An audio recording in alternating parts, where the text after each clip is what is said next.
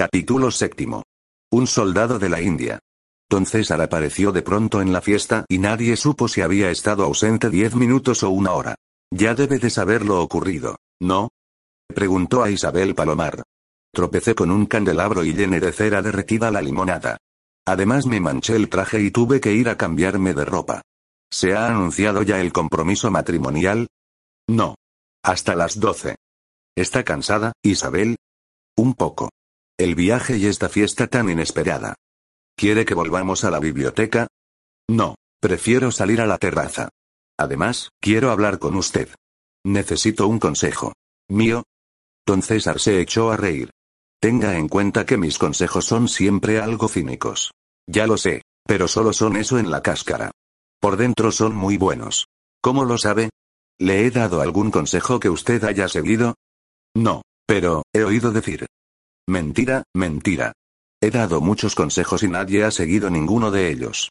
A la gente no le gustan los consejos buenos. Pero si puedo ayudarla.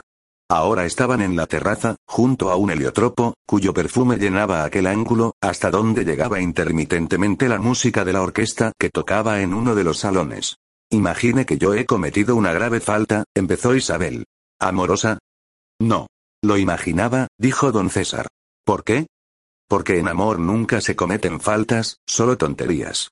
¿Qué clase de pecado es el suyo? He jugado a la ruleta y a otras cosas, y he perdido mucho dinero. ¿Cuánto es mucho dinero? Entre unas cosas y otras, quizá, 30 mil dólares. No está mal, aprobó don César. Por lo menos usted tiene sentido de la proporción.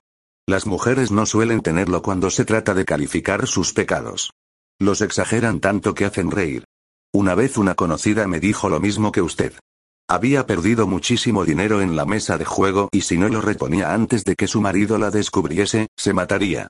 Comprendí que me estaba atracando, y me dispuse a desprenderme de cinco o seis mil dólares, en beneficio de la vida de aquella mujer. Le pregunté cuánto había perdido y contestó que doce dólares y unos centavos que había sacado de la hucha de su hijo.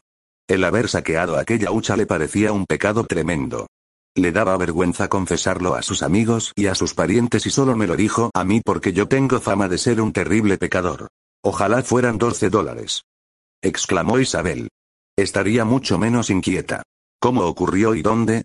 Isabel explicó parcialmente su historia, ocultando lo del cuadro y lo de las piedras preciosas. Al final preguntó, angustiada. ¿Qué debo hacer? Aprender a hacer trampas en el juego. Esto es esencialísimo. No se burle suplicó la joven. Si no me burlo. En cuanto usted sepa conocer las cartas marcadas, ganará como los demás. Esté segura. No hable así. Tengo que pagar el dinero y no lo tengo. Pídamelo a mí. ¿Me lo dará? No lo sé, pero se trata de dar un consejo, no de dar dinero. Yo le doy el consejo. De usted depende lo demás. Si me conmueve es posible que le preste el dinero, a pesar de que mi sensatez me dice que en cuanto reúna unos miles de dólares, correrá a jugárselo sin hacer caso del consejo que le he dado, o sea sin haber aprendido a hacer trampas. No me toma en serio. A la mujer no se la debe tomar jamás en serio. Es demasiado encantadora. Nadie se toma en serio a una rosa, ni a un clavel. Son cosas que adornan la vida. ¿Cree que debo ir a ver a mis tías y confesarles lo que ha sucedido? Ellas son ricas y pueden ayudarme. Los que llegan a viejos ricos, lo son porque en el curso de su vida han dado más consejos que dinero. Sus tías no le darán nada. Son Cecilia, Salomé y Gertrudis, ¿no? Sí, pero, ellas me quieren.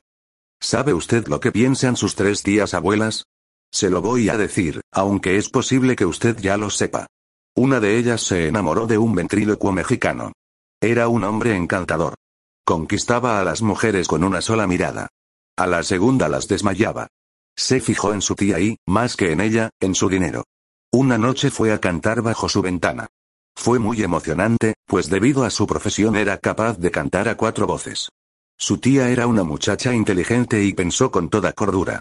En amor, cuando se piensa demasiado y se trata de obrar cuerdamente, se cometen las mayores imbecilidades.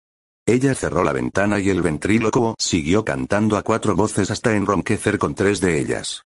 Al fin se convenció de que tenía que pelear con una tonta, y, muy contento, se marchó a cantar con la voz que le quedaba bajo el balcón de una amiga de su tía, tan rica como ella y completamente estúpida. creyó, de buena fe, en la canción del mexicano, y se casó con él.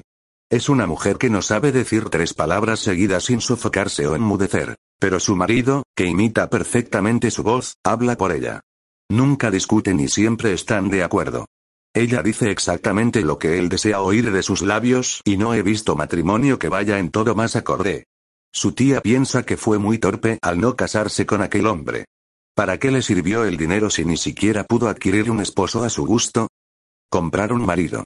¿Le parece correcto? ¿Que la quieran a una por el dinero que tiene? ¿Y qué? Cuando yo compro un pollo, procuro que sea tierno y carnoso, que no sea viejo, que tenga buen aspecto y que me lo hacen a mi gusto. La opinión que yo le merezca al pollo me tiene sin cuidado. ¿O es que he de pretender que la idea de ser devorado por mí llene de alegría y emoción al pollo? No.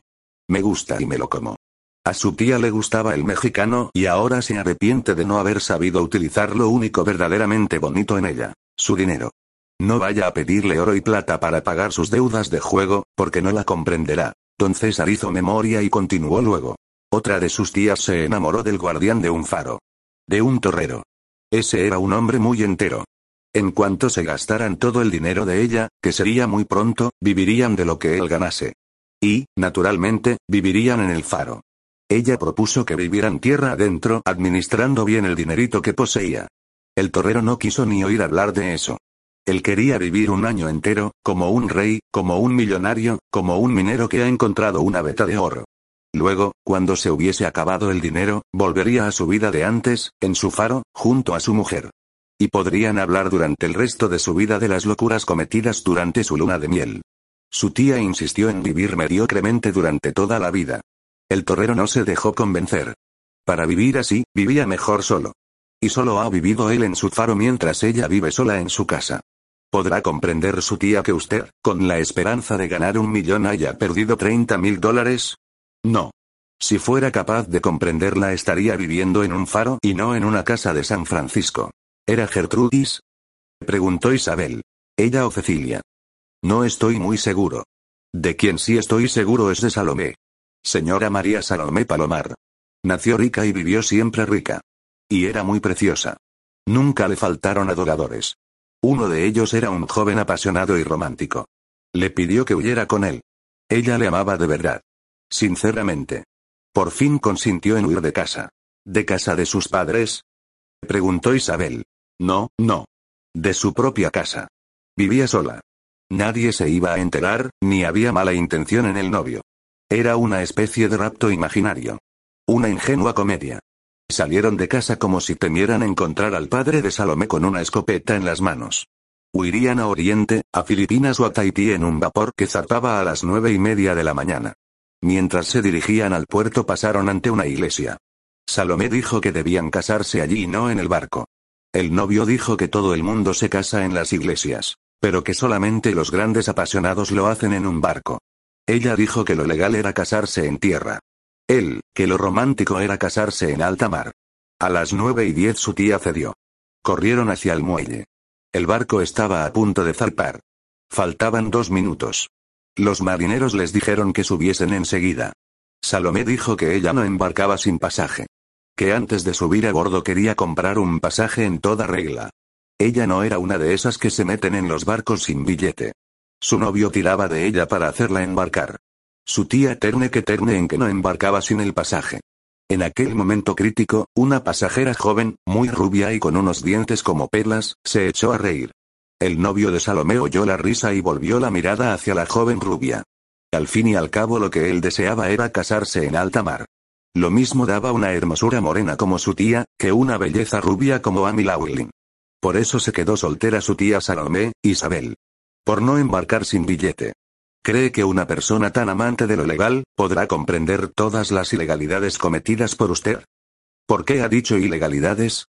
Preguntó, temblorosa, Isabel. ¿He dicho eso?